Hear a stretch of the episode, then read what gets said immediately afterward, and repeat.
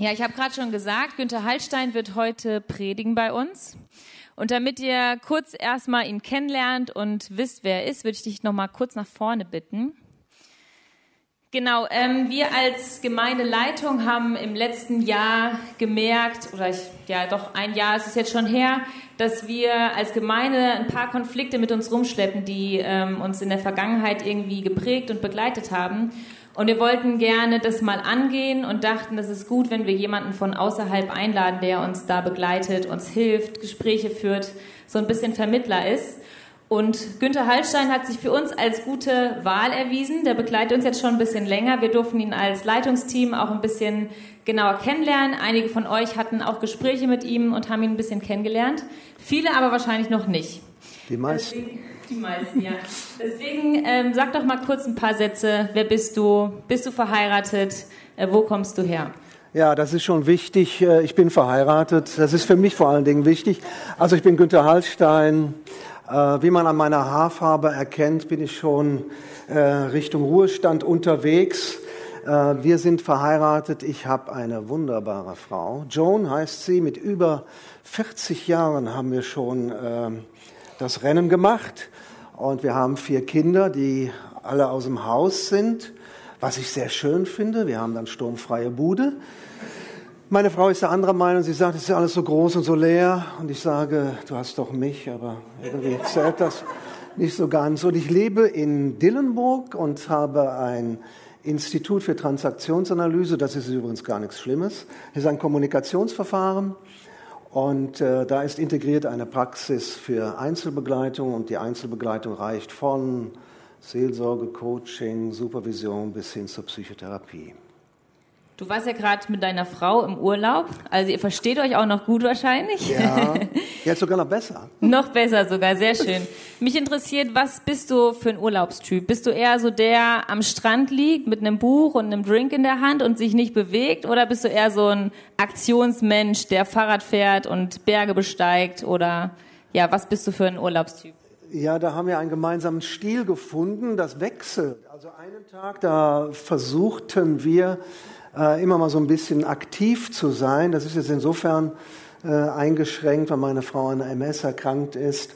Aber dann versuche ich es so für mich zu machen. Also an einem Tag laufe ich dann, meistens während die Schöne noch schläft, äh, laufe ich dann schon morgens eine große Runde.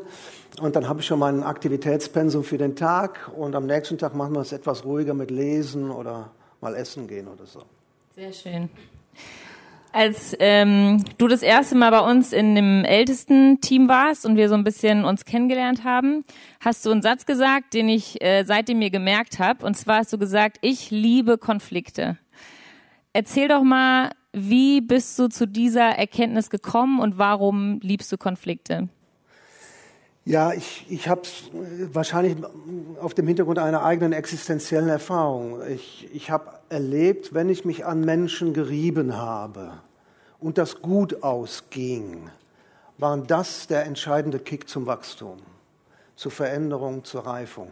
Also nicht da, wo es, wo es leicht lief oder, oder wo es problemlos in Anführungsstrichen lief. Ähm, das waren gute Zeiten, wo ich Kraft getankt habe aber äh, so richtig gelernt und mich weiterentwickelt habe ich in den Konflikten. Und ich glaube heute, ich habe eine ganz positive Sicht auf Konflikte. Ich glaube heute, dass sie Steigbügelhalter sind zu weiterem Wachstum und Reife. Und wer das begriffen hat, wenn ich das begreife in meinem eigenen Leben, dann kann ich einen Schritt weiter gehen. Ich meine, es ist eine alltägliche Erfahrung, aber da werde ich später noch mehr zu sagen. Sehr spannend. Ja, neben Konflikten liebst du auch den Herrn Jesus, das merkt man, und du warst ja selbst auch eine Zeit lang Pastor. Ähm, wer ist Jesus für dich? Ja, jetzt könnten wir schon ganz tief absteigen. Also vor allen Dingen ist er der, der unverhofft in mein Leben getreten ist. Äh, bei uns in der Familie, das einzig fromme, äh, in meiner Herkunftsfamilie jetzt, äh, war der Eintrag in der Lohnsteuerkarte meines Vaters, da stand RK für römisch-katholisch. Mehr gab es da eigentlich gar nicht. Und ich bin dann mal zu einer Party gefahren. Ich gebe es offen zu, ich hatte einen Kasten Bier hinten im Kofferraum und dann sehe ich so eine Gruppe Jugendlicher auf der Dorfplatz und äh, die singen und mein pfiffiges Auge erkannte sofort, hier singen nicht nur Jungs, habe ich mal angehalten und habe zum ersten Mal von Jesus gehört. Und das hat mich erwischt. Und äh, dann habe ich mein Leben Jesus anvertraut und seitdem geht er mit mir. Er ist der, der mit mir geht. Und überall, wo ich bin, ist er mit mir da. Richtig schön. Ich würde gerne noch für dich beten, bevor wir gleich dann in die Predigt einsteigen. Herr, ich danke dir, dass ähm, Günther heute hier ist. Ich danke dir, dass du ihn berufen hast zu predigen. Ich danke dir für die Begabung, die du ihm geschenkt hast. Bete, dass du ihm die richtigen Worte schenkst, dass du heute Morgen durch ihn sprichst und dass du unsere Herzen berührst. Amen. Ich hätte doch eine Bitte. Du hast ja erwähnt, dass ich hier gewesen bin und hier bin, um äh, zu helfen und in Entscheidungs- und Entwicklungsprozessen zu sein. Und alle sind, oder nicht alle, aber vielleicht eine ganze Reihe sind hier mit einer großen Erwartung und Spannung. Ich lade euch ein, die Predigt für euch zu hören. Ich habe äh, ähm, als junger Pastor und Prediger schon eine ganz frühe Entscheidung getroffen, äh, nämlich die Entscheidung, die Kanzel nicht zu missbrauchen. Also wer jetzt hier überinterpretiert und vielleicht denkt, oh, jetzt meint er sicher das oder jetzt bezieht er sich darauf oder ist das vielleicht gemeint? Ich würde einladen, macht das lieber nicht. Hört für euch, wenn ihr mögt. Ähm, ich äh, mache das nicht, dass ich durch die Blume von hier vorne irgendwie was andeuten oder sagen will. Ich halte meine Predigt, ich sage das, was Gott mir aufs Herz gelegt hat, zu diesem Thema, zu dem mir vorgeschlagenen Text. Und wenn ihr mögt, hört das ganz für euch persönlich und nicht überinterpretieren. Das wäre meine herzliche Einladung, damit ihr möglichst optimal gut für euch hört. Wir freuen uns drauf. Wir hatten mal ähm, als Familie eine ganz komische Geschichte mit so einem nicht identifizierbaren Geräusch. Also Geräuschkulisse, unser Wohnzimmer, wir sitzen da auf der Couch wir unterhalten uns, meine Frau und ich, und auf einmal macht's boom, boom, boom. Und genauso wie das plötzlich da war, dieses Geräusch, war es auch wieder weg. Nun haben wir vier Kinder, das habe ich erwähnt, und da liegt immer der Verdacht nahe, einer der Racker hat was angestellt, aber das war ganz klar, das ist diesmal nicht der Fall. Es hat längere Zeit gedauert, bis wir dahinter kamen, was denn eigentlich dieses komische Geräusch ist. Das sind Autofahrer die an unserem Haus vorbeifahren, die haben die Mucke voll aufgedreht. Wir können in den Sekundenbruchteilen nicht hören, was die da gerade abspielen, aber die Bässe knallen durch, so richtig der Bass, bum, bum, bum. So ging es mir manchmal mit diesem Bibeltext, den ich uns gleich lesen werde. Matthäus 18, die Verse 15 bis 20 sollen uns durch diese Predigt begleiten und ich sage ganz ehrlich, da habe ich oft lange Zeit nur Bass gehört. Aber wir hören zunächst mal gemeinsam dahin. Matthäus 18 ab Vers 15. Wenn dein Bruder sündigt, dann geh zu ihm und stell ihn unter vier Augen zur Rede. Hört er auf dich, so hast du deinen Bruder zurückgewonnen. Hört er nicht auf dich, dann geh mit einem oder zwei anderen noch einmal zu ihm, denn jede Sache soll aufgrund der Aussagen von zwei oder drei Zeugen entschieden werden. Will er auch auf diese nicht hören, dann bring die Sache vor die Gemeinde. Will er auch auf die Gemeinde nicht hören, dann soll er in deinen Augen wie ein gottloser Mensch sein, wie ein Heide oder ein Zolleinnehmer. Ich sage euch, alles, was ihr auf der Erde binden werdet, wird im Himmel gebunden sein. Und alles, was ihr auf der Erde lösen werdet, wird im Himmel gelöst sein. Und noch etwas sage ich euch. Wenn zwei von euch hier auf der Erde darin eins werden, um etwas zu bitten, was immer es auch sei, dann wird es ihnen von meinem Vater im Himmel gegeben werden. Denn wo zwei oder drei in meinem Namen versammelt sind, da bin ich in ihrer Mitte. Vom Glück heiler Beziehungen, so habe ich das äh, überschrieben, biblische Klärungshilfen zum Beziehungsmanagement. Ein sperriger Text, der reinfällt so in unsere Serie Better Together. Also jetzt so nach der Corona-Zeit orientieren wir uns, wie finden wir wieder zusammen und wie kommen wir zusammen Warum und wie ist es gut, zusammen zu sein? Weil wir einander brauchen und wir fragen, wie wir uns gut tun können. Dieser Predigtext, Matthäus 18, 15 bis 20, begleitet mich schon lange, schon sehr, sehr lange. Mit dem bin ich schon unterwegs, war vielleicht so 20 Jahre. Und er ist für mich inzwischen eine Blueprint, so eine Art Blaupause geworden, wo immer mehr Klärungspotenzial und Klärungsperspektive in Konflikte hineinkommt. Und Gott sei Dank höre ich nicht nur Bass, sondern ich hoffe, besser zu hören mit euch gemeinsam und ich hoffe, dass ihr vielleicht mir so ein Stück weit nachempfinden könnt, wie ich das im Interview angedeutet habe, warum ich Konflikte für gut eigentlich finde. Sie zeigen immer, dass wir einander nicht egal sind und dass wir uns aneinander reiben. Äh, ich bin innerhalb unseres Bundes freier evangelischer Gemeinden ähm, der Beauftragte für Seelsorge gewesen, so etwa 20 Jahre lang. Konflikte sind so etwas wie mein täglich Brot.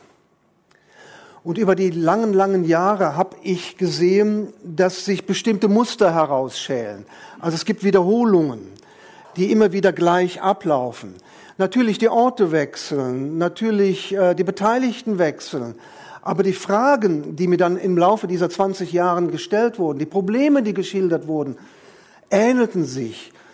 Die Name der Gemeinde war anders, äh, die Namen der Beteiligten, Männer, Frauen, ganz unterschiedlich, aber die Muster wiederholten sich. Und dann habe ich irgendwann gefragt, mich gefragt, wo gibt es da einen Weg? Und habe mich unter anderem an Matthäus 18 orientiert. Deshalb hat sich auch mein Blick auf Konflikte grundsätzlich geändert. Ich gucke positiv darauf. Ich gucke ressourcenorientiert darauf. Ich gucke, was sagen die Einzelnen denn aus zu dem Konflikt und welches Puzzleteil sehen sie in diesem Konflikt und wie könnte das ineinander greifen. Und seitdem ich das versuche zu entdecken, hat sich mein Blick geändert. Ich dachte immer Gemeinde, ja, Gemeinde ist doch Schaufenster des Himmels. Nein, nein, ist nicht Schaufenster des Himmels, ist Werkstatt Gottes. Das war meine große Entdeckung. Hier arbeitet Gott, Gott, hier arbeitet Gott an und mit uns. Ja, Werkstatt Gottes. Einer der Gründe, warum ich die Bibel so liebe, weil sie so realistisch ist. Und sie beginnt mit einem realistischen Satz. Und ich würde sogar sagen, mit einem barmherzigen Satz. Und dieser barmherzige Satz hier, Matthäus 18, Vers 15, lautet so, wenn dein Bruder sündigt. Einige auch wichtige Handschriften des Neuen Testamentes haben hier noch einen kleinen Zusatz, wenn dein Bruder an dir sündigt. Es hat sich dann beim Handschriftenvergleich herausgestellt, dass das wahrscheinlich nicht der ursprüngliche Text gewesen ist, aber ein interessanter Gedanke, wenn dein Bruder an dir sündigt, wenn dein Bruder sündigt. Auf jeden Fall ist dann gemeint, dass du in Bewegung kommst, dass ich in Bewegung komme und sozusagen motiviert werde, auf den anderen zuzugehen. Das ist so realistisch kann ja auch bei, bei genauerem Hinsehen und Nachdenken gar nicht anders sein. In einer von Gott abgefallenen Welt ist alles in dieser Welt davon gezeichnet, dass der Mensch gegen Gott rebelliert hat, auch die Beziehungen. Und deshalb ist es gar nicht verwunderlich, dass, und es ist ganz realistisch zu sagen, wir reiben uns aneinander, wir gehen in Konflikte hinein, wir leiden aneinander. Und Gott weiß das. Und er weiß das ganz genau. Dann geh hin, sagt der Text, weise ihn zurecht. Das ist ein interessanter Satz, weil eigentlich ein, ein, ein bestimmtes Phänomen im Hintergrund steht. Eigentlich das, was da steht, ist, bring Licht hinein. Das ist der Gedanke. Also wenn wir hören, weise ihn zurecht, also ich habe eine lange Geschichte mit Zurechtweisung, das fing ja schon bei meiner Mutter an. Mach das nicht, mach das. Also wir haben alle eine Geschichte mit Zurechtweisung. Ist nicht gut. Wirklich nicht gut. Wir haben alle eine Erfahrung, dass, äh, oh, danke schön. Ja, dann trinke ich doch mal gerade. Vielen Dank. Wir haben alle eine Geschichte mit Zurechtweisungen. Zurechtweisungen heißt klein gemacht werden. Zurechtweisungen heißt, ja, klein gemacht zu werden. Ich bin größer, du bist klein. Das ist aber eigentlich nicht gemeint. Eigentlich ist gemeint, hier steht jemand im Dunkeln und du bringst Licht da rein. Ins Licht bringen. Etwas ans Licht bringen. Etwas, was für den Bruder, für den anderen, für den Nächsten im Dunkeln liegt, das genau zu erhellen. Licht in die Sache bringen.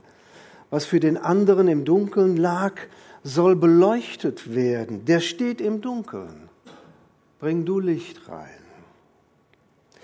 Das war im Alten Testament schon so. 3. Mose 19, Vers 17 klingt da so ein bisschen an. Da sagt der alttestamentliche Text, du sollst deinen Bruder nicht hassen in deinem Herzen, sondern du sollst deinen Nächsten zurechtweisen, damit du nicht seinetwegen Schuld auf dich lädst. Du sollst dich nicht rächen noch Zorn bewahren gegen die Kinder deines Volkes. Du sollst deinen Nächsten lieben wie dich selbst. Der letzte Satz hat Eingang ins Neue Testament gefunden, der wird von Jesus zitiert. Licht hineinbringen. Ich würde gerne drei Stichworte mal mitnehmen mit euch gemeinsam in diesen Text hinein und will dann zunächst ähm, etwas sagen zur Sehnsucht, will dann etwas sagen zur Tragik und dann etwas sagen zur Lösung. Eine Sehnsucht. Es gibt eine große Sehnsucht in unserem Leben.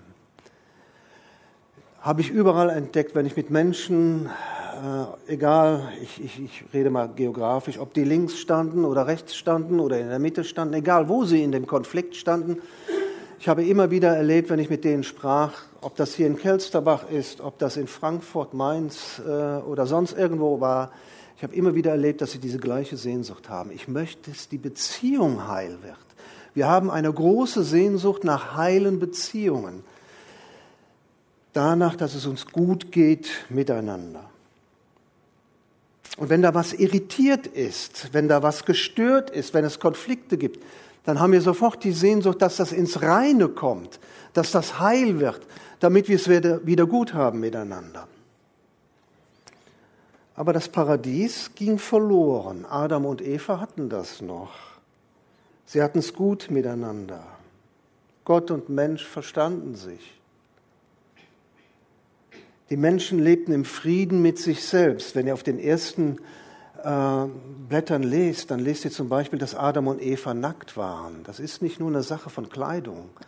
Das heißt auch, dieser verletzliche Mensch fühlte sich so geschützt, dass die sogar nackt waren. Die hatten keine Angst vor Verletzung, gab es ja nicht. Sie waren in einem Schutzraum. Sie waren in, in enger Beziehung zu Gott und zueinander. Sie waren in Anführungsstrichen unverletzbar. Und das ist uns verloren gegangen. Durch jene historische Entscheidung damals, dass der Mensch gegen Gott rebelliert und die wir alle unterschrieben haben, diese Entscheidung durch einen eigenen individuellen Lebensweg und Lebensstil. Und seitdem begleitet uns die Sehnsucht, im Frieden zu leben, in Harmonie, in erfüllten und erfüllenden Beziehungen. Genauer will man eigentlich in einer dreifachen Beziehung leben. Ich habe das uns mal mitgebracht als Beziehungsdreieck. In einer heilen Beziehung zu Gott, in einer heilen Beziehung zum Nächsten, in einer heilen Beziehung zu sich selbst. In einer heilen Beziehung zu Gott. Jeder Mensch steht in einer Beziehung zu Gott, ob er es weiß oder nicht, ob er es wahrhaben will oder nicht, ob er es ablehnt oder annimmt oder nicht. Jeder Mensch steht in einer Beziehung zu Gott, seinem Schöpfer. Und es gibt diese Grundsehnsucht, in Ordnung zu kommen mit diesem großen Gott und Herrn und Schöpfer. Jeder steht in einer Beziehung zu seinem Nächsten. Da ist der Partner, da ist die Partnerin, da sind die Kinder, da sind die Gemeindemitglieder, da sind die Arbeitskollegen. Und im Grunde genommen haben wir die Sehnsucht, zurechtzukommen in diesen Beziehungen. Klarzukommen, dass das reibungslos läuft, dass wir es gut haben, dass wir gerne zur Arbeit gehen, weil wir wissen, heute arbeite ich mit dem Kollegen zusammen dass wir gerne nach Hause kommen, weil wir wissen, der Schatz wartet und die Kinder freuen sich und nicht nur der Hund wedelt mit dem Schwanz, wenn ich komme, sondern auch die Kinder freuen sich, weil wir es gut haben miteinander. Das ist eine große Sehnsucht. Und auch eine große Sehnsucht, mit sich klarzukommen, sich annehmen zu können. Das mal, mal beten zu können, wenigstens ansatzweise mal wir hatten es doch vom Nackigsein. Nackt vorm Spiegel zu stehen und zu sagen, ich danke dir, dass ich wunderbar gemacht bin. Mich hast du richtig gut hingekriegt, lieber Gott. Die Sehnsucht mit sich, mit seinem Leben, mit seiner Lebensgestalt im Frieden zu sein. Es gibt zwei jüdische Theologen, Martin Buber und Franz Rosenzweig, die sagen einen interessanten Satz. Ähm, der Mensch wird erst am Du zum Ich. Sie wissen, wenn es irgendwo eine Störung gibt, irgendeine Beziehung, meinetwegen die Beziehung zum Nächsten, zum Du, ein Dreieck ist eine wackelige Angelegenheit, dann bricht alles eigentlich zusammen, dann ist alles sehr wackelig. Der Mensch wird erst am Du zum Ich sagt Martin Buber und Franz Rosenzweig. Der Hintergrund ist folgender. Martin Buber und Franz Rosenzweig übersetzen das Alte Testament ins Deutsche. Sie sind fromme Juden und sie werden eins nicht tun. Sie werden den Gottesnamen nicht hinschreiben. Weil ein frommer Jude spricht den Gottesnamen nicht aus. Jetzt haben sie ein Problem.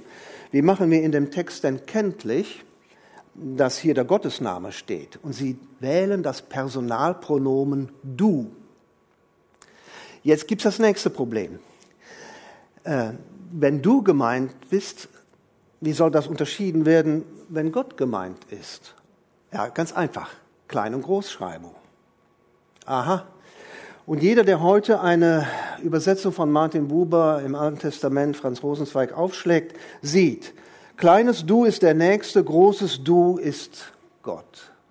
Und jetzt nochmal den Satz hören. Der Mensch wird erst am Du zum Ich. Das gilt. Der Mensch wird erst, ich zeige mal in eure Richtung, am Du zum Ich. Und der Mensch wird erst am Du zum Ich. Eine bekannte Bank hat den Slogan unterm Strich zähl ich. So wird man nicht zum Ich, zur Persönlichkeit, sondern nur am Du. Der Mensch wird erst am Du zum Ich.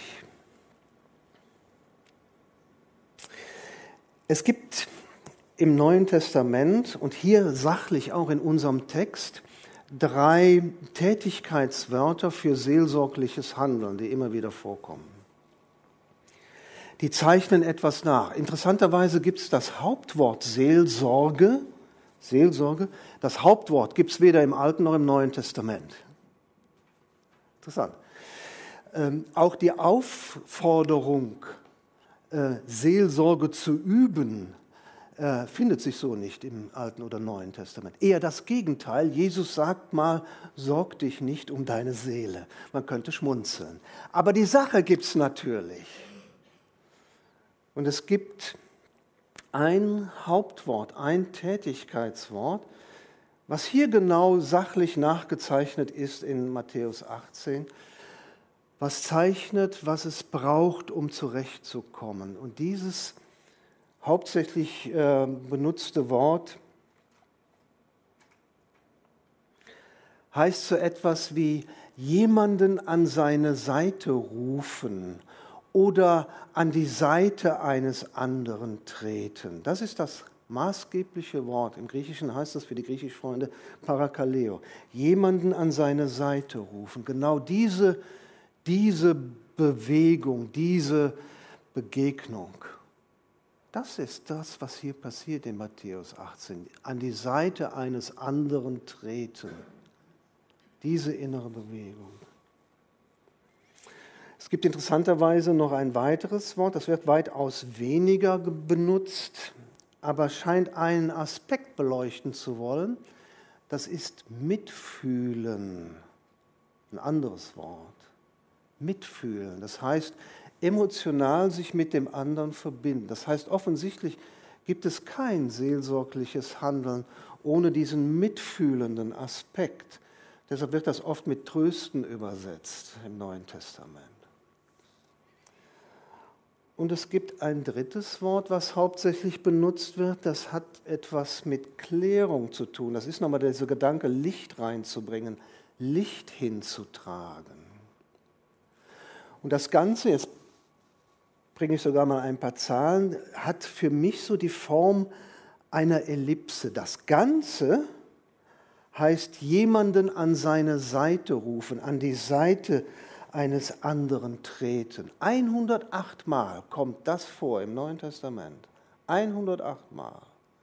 Das heißt, wo diese Bewegung passiert, an die Seite eines anderen zu treten, an die Seite eines anderen gerufen zu werden, um Jesu Christi willen, da passiert offensichtlich Seelsorge. Und offensichtlich will das Neue Testament genau das auch noch betonen, um mal zwei besondere Aspekte äh, herauszuheben, wie eine Ellipse zwei Brennpunkte hat. So gibt es hier einen mitfühlenden Aspekt, dass jemand mitempfindet, mitfühlt, mitleidet. Und es gibt einen klärenden Aspekt, dass jemand Licht reinbringt, eine andere Perspektive, eine neue Sicht darauf. Ich habe gesagt, äh, Matthäus 18 ist für mich ein ganz wichtiger Text. Ich glaube, das hat bei mir bis hierher schon nachempfunden. Es gibt noch einen weiteren äh, Text, wenn ihr das mal auf euch wirken lasst und das mitnehmt zu Lukas 24 ab Vers 13, seht ihr genau das sachlich genau das abgebildet. Was ist die Situation? Zwei Jünger, die ihren Herrn verloren haben, ziehen nach Emmaus. Nun war Reisen damals nicht so sicher, wie das heute ist. Eine Reisegesellschaft, die am Stadttor aufbrach, tat sich zusammen, obwohl man sich nicht kannte, und zog los, um in der großen Gruppe geschützt zu sein. Deshalb ist es nicht verwunderlich, dass dann auf einmal bei den beiden, die dann nach Emmaus ziehen, ein anderer Reisebegleiter an ihrer Seite kommt. Und sie erkennen Jesus nicht. Und dann spricht er mit ihnen. Worüber redet ihr die ganze Zeit? Ja, weißt du denn nicht? Kommt so ein bisschen zurechtweisend raus. Ja, weißt du denn nicht? Hast du das verschlafen in Jerusalem, was da passiert ist? Man hat unseren Herrn ermordet. Und sehr viel Mitgefühl schwingt da rein. Das wird auch daran deutlich, dass die, dass die stehen bleiben. Von dem einen wird die emotionale Reaktion beschrieben. Da heißt es, ähm, da blieben sie traurig stehen. dann beginnt der klärende Aspekt. Musste nicht Jesus Christus, der Messias, all das leiden, sagt der unbekannte Reisebegleiter? Und während er redet, merken sie, dass in ihrem Herzen etwas passiert und dann bitten sie ihn, bei Tisch zu bleiben und dann spricht er den Segen und wird von ihnen erkannt und als der unverfügbare und nicht zur Verfügung stehende Herr ist er auf einmal verschwunden. Aber sie wissen, das war Jesus, der auferstandene Herr. Ist genau das hier. Und diese Prozesse gilt es hier auch in Matthäus 18 zu beschreiben. Aber wir haben eine Tragik nach der Sehnsucht wollte ich ja von einer Tragik sprechen. Wir sind gewohnt, den Schuldigen auszumachen. Wir sind gewohnt, aufgrund unserer Erfahrung von Zurechtweisung eher zu gucken, werde ich jetzt hier klein gemacht oder muss ich mich wehren, muss ich die Ellbogen ausfahren? Wir sind gewohnt zu fragen, wer hat es verbockt? Aber in all diesen Konflikten, ob das hier in, in Kelsterbach war und ist, ob das in anderen Orten ist, in anderen Gemeinden, in anderen Teams, geht es in den seltensten Fragen um, um Schuld, sondern geht es um unterschiedliche Perspektiven, um unterschiedliche Blickrichtungen. Es gibt ja unterschiedliche ähm, Konflikte. Es gibt einen Konfliktforscher, der in den letzten Jahren äh, besonders von sich hat reden äh, gemacht. Äh, das ist Friedrich Glasel äh, mit einem sehr interessanten Modell rund um Konflikt und Konfliktdynamik. Und der beschreibt und definiert einen Konflikt so, er sagt, wenn in der Beziehung, ich übertrage deshalb mal sinngemäß, wenn in der Beziehung etwas geschieht, was von mindestens einem der Betroffenen als emotionale Beeinträchtigung Beeinträchtigung erlebt wird, dann ist das ein Konflikt. Das heißt, wenn ich plötzlich merke, mir geht es nicht gut mit jemandem, dann bin ich in einem Konflikt drin. Und dann geht es mal zunächst gar nicht mal darum zu gucken, wer hat hier was verbockt oder wer ist schuld, sondern geht es mal darum, mal zu gucken, was geht hier ab? Äh, was nehme ich wahr? Wie geht es mir? Äh, äh, wie geht es dem anderen? was, was, was läuft denn hier? Und sich nicht verführen zu lassen, diese unangenehmen, und das, das ist ja geblieben bei den Konflikten, auch wenn ich sagte, ich liebe Konflikte, heißt das nicht, die fühlen sich auch für mich immer so schön an. Nein, nein, nein, nein, nein, das tun sie gar nicht. Aber das auszuhalten und in diesen inneren Klärungsprozess zu gehen, mal zu gucken, was ist denn, so wie Glasel es sagt, die emotionale Beeinträchtigung? Was empfinde ich denn da? Wie geht es mir denn da? Und dann auseinander zu bröseln. Manchmal geht es um handfeste Schuld. Und da merke ich, da geht es mir nicht gut mit, das muss geklärt werden. Also vor einiger Zeit äh, habe ich meinen Computer genommen, gar nicht so weit weg von hier, ins Main Taunus Center gefahren zu Apple.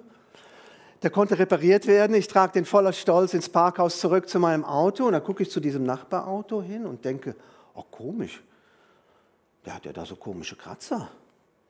Auch noch in der Farbe meines Standfußes des Computers. Und es war ganz klar, ich bin da unachtsam dran vorbei und habe das Auto verkratzt. Ach, habe dann nochmal getestet, ach, das kann der vielleicht mit Politur wegmachen. Dann überlegt er, hat auch keiner gesehen, kannst du einfach fahren. Ging es mir aber nicht gut mit. Ist ja nur eine Lappalie, ja, habe ich mich gedacht, ist nur eine Lappalie. Habe meine Visitenkarte da gelassen, hinter den Scheibenwischer geklemmt, bin nach Hause gefahren. Kam der Anruf, vielen Dank, dass Sie sich gemeldet haben. Ja, sage ich, das habe ich verbockt, das will ich verantworten. Ja, sagt, die kostet 1500 Euro. Oh, ja, aber dann habe ich gedacht, okay, da stehst du zu.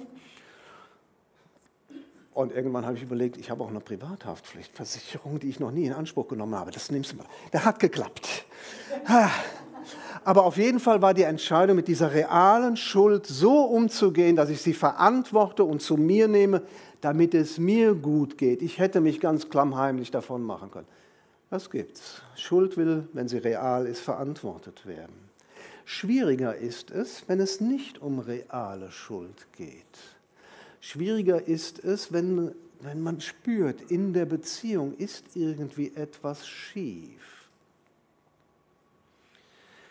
Dann rate ich sehr mal zunächst zu sich zu gucken, was denn der eigene Anteil daran ist, meine Geschichte, mit diesem Konflikt, was denn bei mir an Bedürfnis, an Widerstand, an Irritation, an, an Problematik entstanden ist.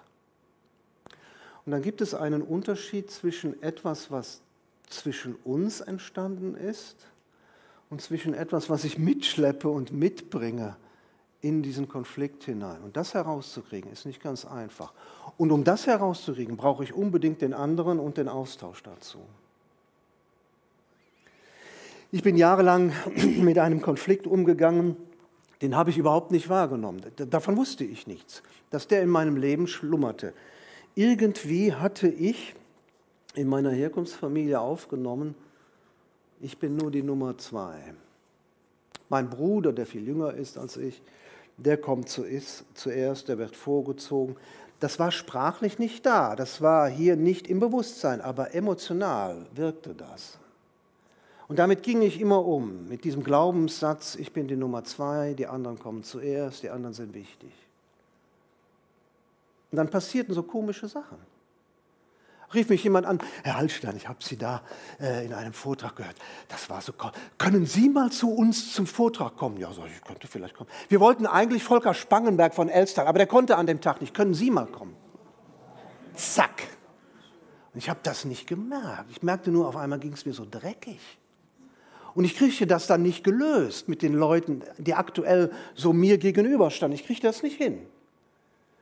War ja auch klar, es war ja nicht in unserer Beziehung entstanden, sondern ich habe das da reingemengt.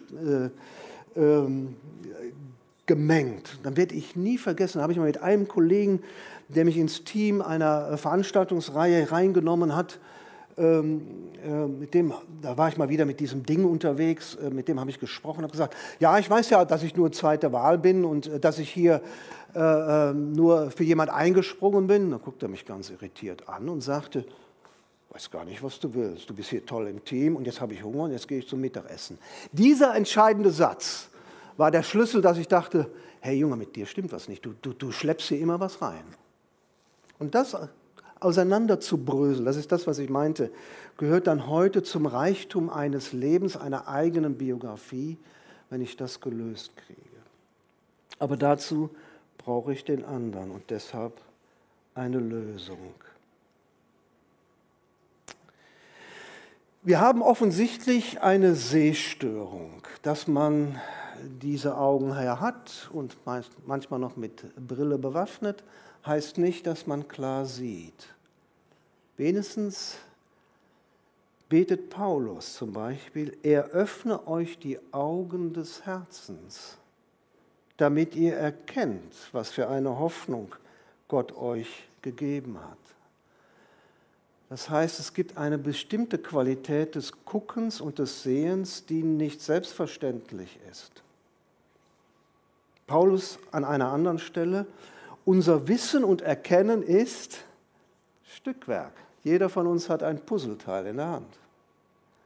Und am besten kriegen wir das Bild nur hin, wenn wir uns zusammentun und jeder legt sein Puzzleteil in die Mitte. Unser Wissen und Erkennen ist Stückwerk. Ja, und ganz krass natürlich Jesus selber, der sagt, was siehst du den Splitter im Auge deines Bruders? Hast du den Balken in deinem eigenen schon bemerkt? Offensichtlich haben wir es mit einer Sehstörung relativ häufig zu tun. Gibt übrigens auch einen Hörschaden. Jesus sagt mal, darum rede ich zu ihnen in Gleichnissen, denn mit sehenden Augen sehen sie nicht und mit hörenden Ohren hören sie nicht und sie verstehen es nicht. Da gibt es mehrfach den Satz im Neuen Testament, wer Ohren hat, der höre. Ich gebe euch drei R zur Lösung, beziehungsweise ähm, zur Veränderung des Shifts. Die ist mir, ist mir heute Morgen, man arbeitet ja an der Predigt bis zum letzten Augenblick, heute Morgen auf der Fahrt nach Kelsterbach eingefallen. Es muss uns eigentlich gelingen, einen Shift hinzukriegen, einen Wechsel. Eine alltägliche Erfahrung hilft uns vielleicht. Wenn wir mal einen Konflikt gehabt haben mit jemandem, der uns ganz wichtig war, Partner, Partnerin. Und es war klar, wir steigen nicht aus, sondern wir halten aus und wir klären das miteinander. Ein guter Freund, die Partnerin der Partner, dann ist irgendwann mal vielleicht der, der Moment entstanden, dass wir dachten, könnte was dran sein, was der andere sagt. Könnte was wichtig sein. Vielleicht hat sie doch recht. Vielleicht hat er doch recht. Und dann hast du dich aufgemacht und hast gesagt, du hör mal, ich will mit dir nochmal darüber sprechen. Ich habe nochmal nachgedacht, könnte sein, dass da was dran ist. Und auf einmal fandet ihr eine Brücke zueinander. Und der andere hat auch noch gesagt, ja, ich habe auch über dich und das, was du gesagt hast, nachgedacht und habe überlegt, du könntest recht haben von da. Und auf einmal fandet ihr zusammen. Dann ist dir der Shift gelungen und ihr hattet als Ergebnis eine tiefere Freundschaft, eine geklärtere Beziehung, eine reinere Beziehung. Und dieser Shift, der muss gelingen. Und Matthäus 18 verstehe ich so, dass immer mehr und mehr Leute dazukommen, die mehr und mehr Perspektiven einbringen, damit das gelingt, dieser Shift. Ja, dann nimm doch einen mit, der sagt auch seine Sicht. Ja, dann sag's doch der Gemeinde, dann redet in einer wertschätzenden und respektvollen Art und Weise darüber, damit euch das gelingt, damit und mehr Perspektive da reinkommt. Aber unsere Reaktion ist dann oft die 3R. Resignation, wir geben auf. Schade, das tut mir leid.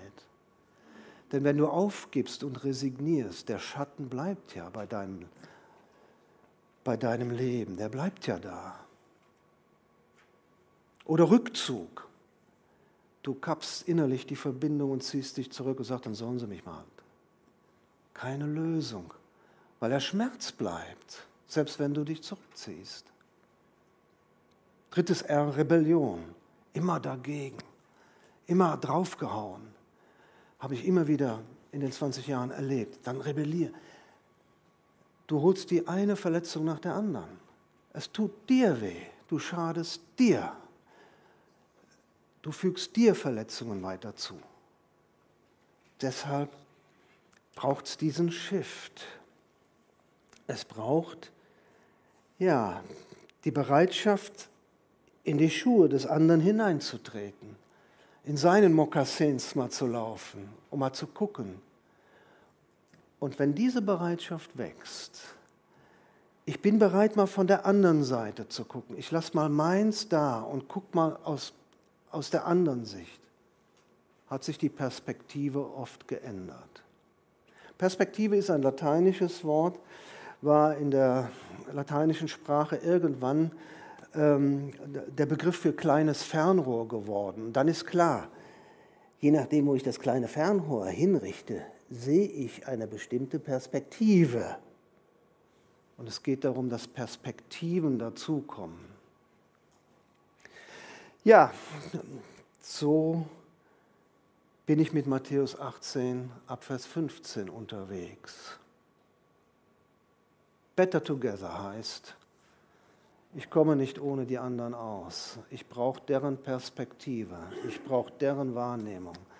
Ich brauche deren Sicht. Ich brauche es, dass wir in einer wertschätzenden, respektvollen Atmosphäre miteinander reden, beten und gucken von den unterschiedlichen Plätzen auf dieselbe Sache.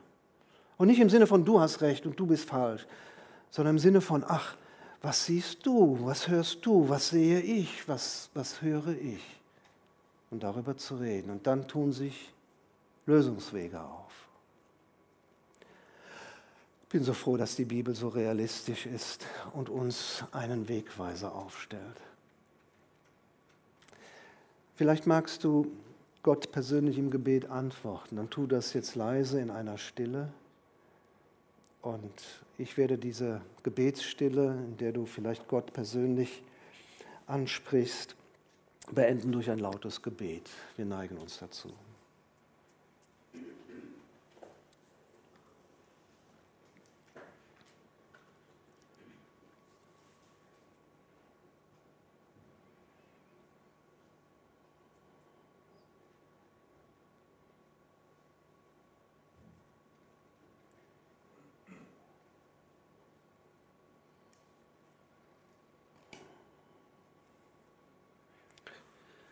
Herr Jesus Christus, danke, dass du hier in diesem Raum bist und siehst mit all dem, was uns ausmacht.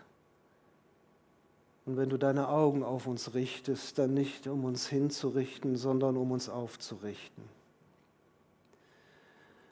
Du weißt, was in uns lebt an Fragen, an Ängsten, an Sorgen, an Konflikten, an all den Dingen, die so unerledigt sind. Nimm du uns an deine gute Hand. Du weißt, wie schwer uns das fällt, auch auf andere, aufeinander zuzugehen. Gib uns die Kraft dazu.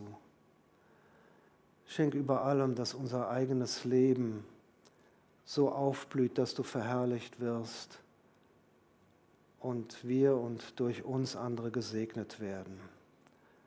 Danke, du guter Gott und Herr. Erbarme du dich über uns an diesem Sonntag in der neuen Woche und überhaupt in unserem Weg mit dir. Amen.